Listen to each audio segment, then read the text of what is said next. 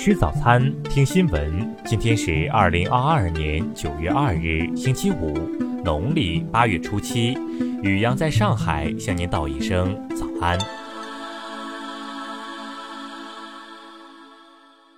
先来关注头条新闻。八月三十一日，傅先生告诉记者，今年他十二岁的女儿用家中一部华为手机，分别向两个第五人格游戏账号充值了一万余元。经向游戏商与华为平台反映后，双方表示愿意退回部分充值款，但傅先生认为应该全额退款，并且加强监管。华为与网易双方表示，若家长不满意这一处理结果，将为其再次反馈，商讨新的解决方案。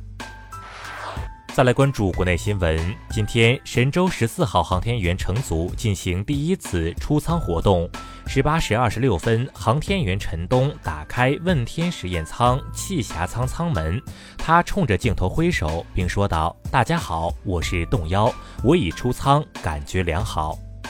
九月一日十六时，四川省成都市举行新冠疫情防控工作新闻发布会。据介绍，自八月十二日发现首例外省输入病例以来，成都市已有超过二十条传播链，累计报告病例超过九百余例。其中最严重的是八二五锦江关联疫情。外国博主称，在旧相册中发现南京大屠杀彩照。侵华日军南京大屠杀遇难同胞纪念馆回应表示，已积极联系核实。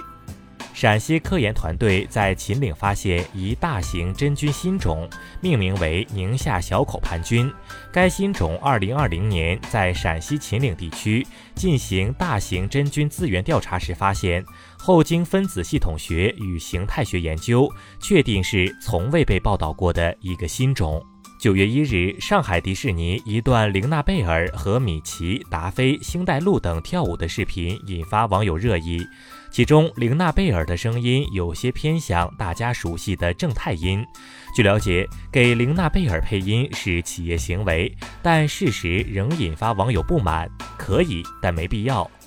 深圳福田区疫情防控指挥部通告：近日，深圳市福田区华新舞蹈艺术中心发生聚集性疫情，导致疫情爆发式扩散传播。目前，深圳市福田区已依法对华新舞蹈艺术中心进行立案调查。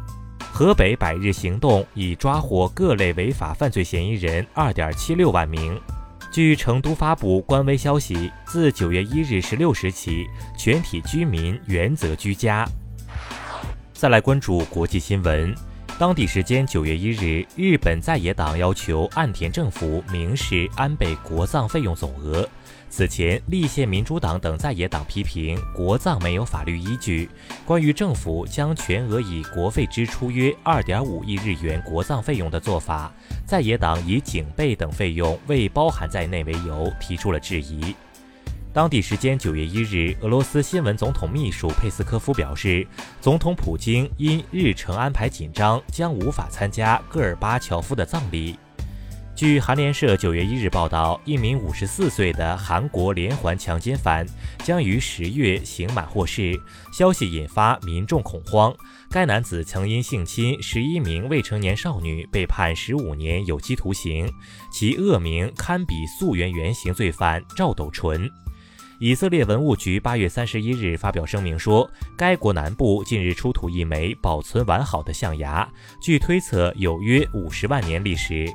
当地时间九月一日，俄罗斯国防部发布公告说，莫斯科时间九月一日六时左右，乌军两个多达六十人的破坏小组乘坐七艘船只，在扎波罗热核电站东北三公里处的卡霍夫卡水库沿岸登陆，俄军对这些乌军进行了打击。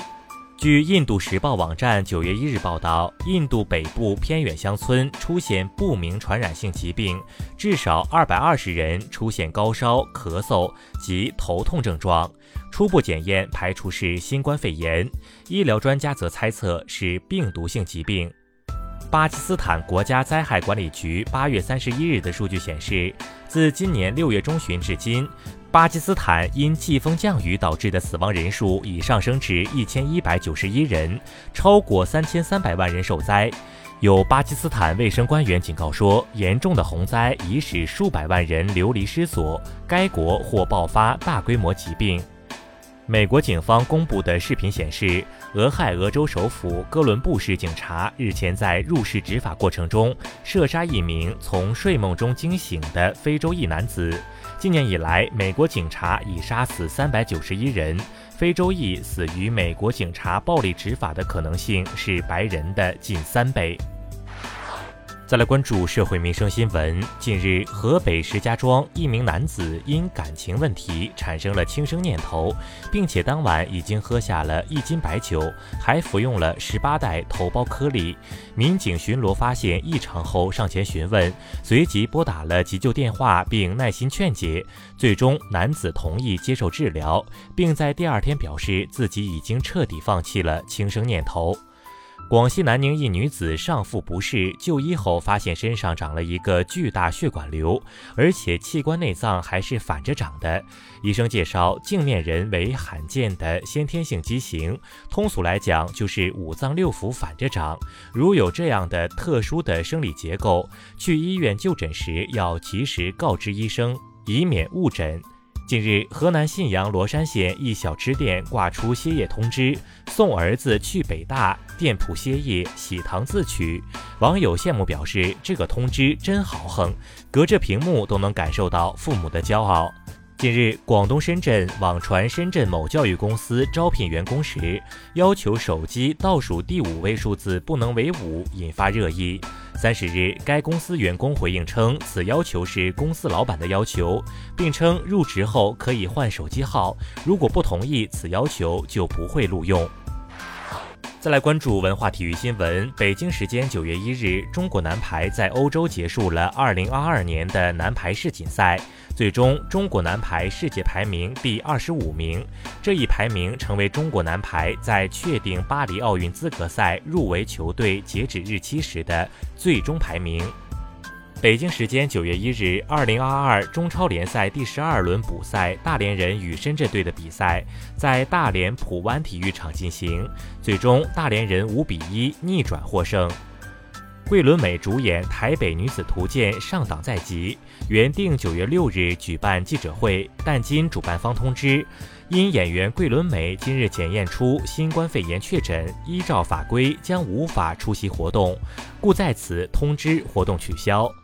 北京时间九月一日，中国男子网球再次迎来新突破。美国网球公开赛男单第二轮一场焦点赛中，中国小将吴亦丙以三比二战胜资格赛选手伯杰斯，历史性的进入美网正赛三十二强。以上就是今天新闻早餐的全部内容。如果您觉得节目不错，请点击再看按钮。咱们明天不见不散。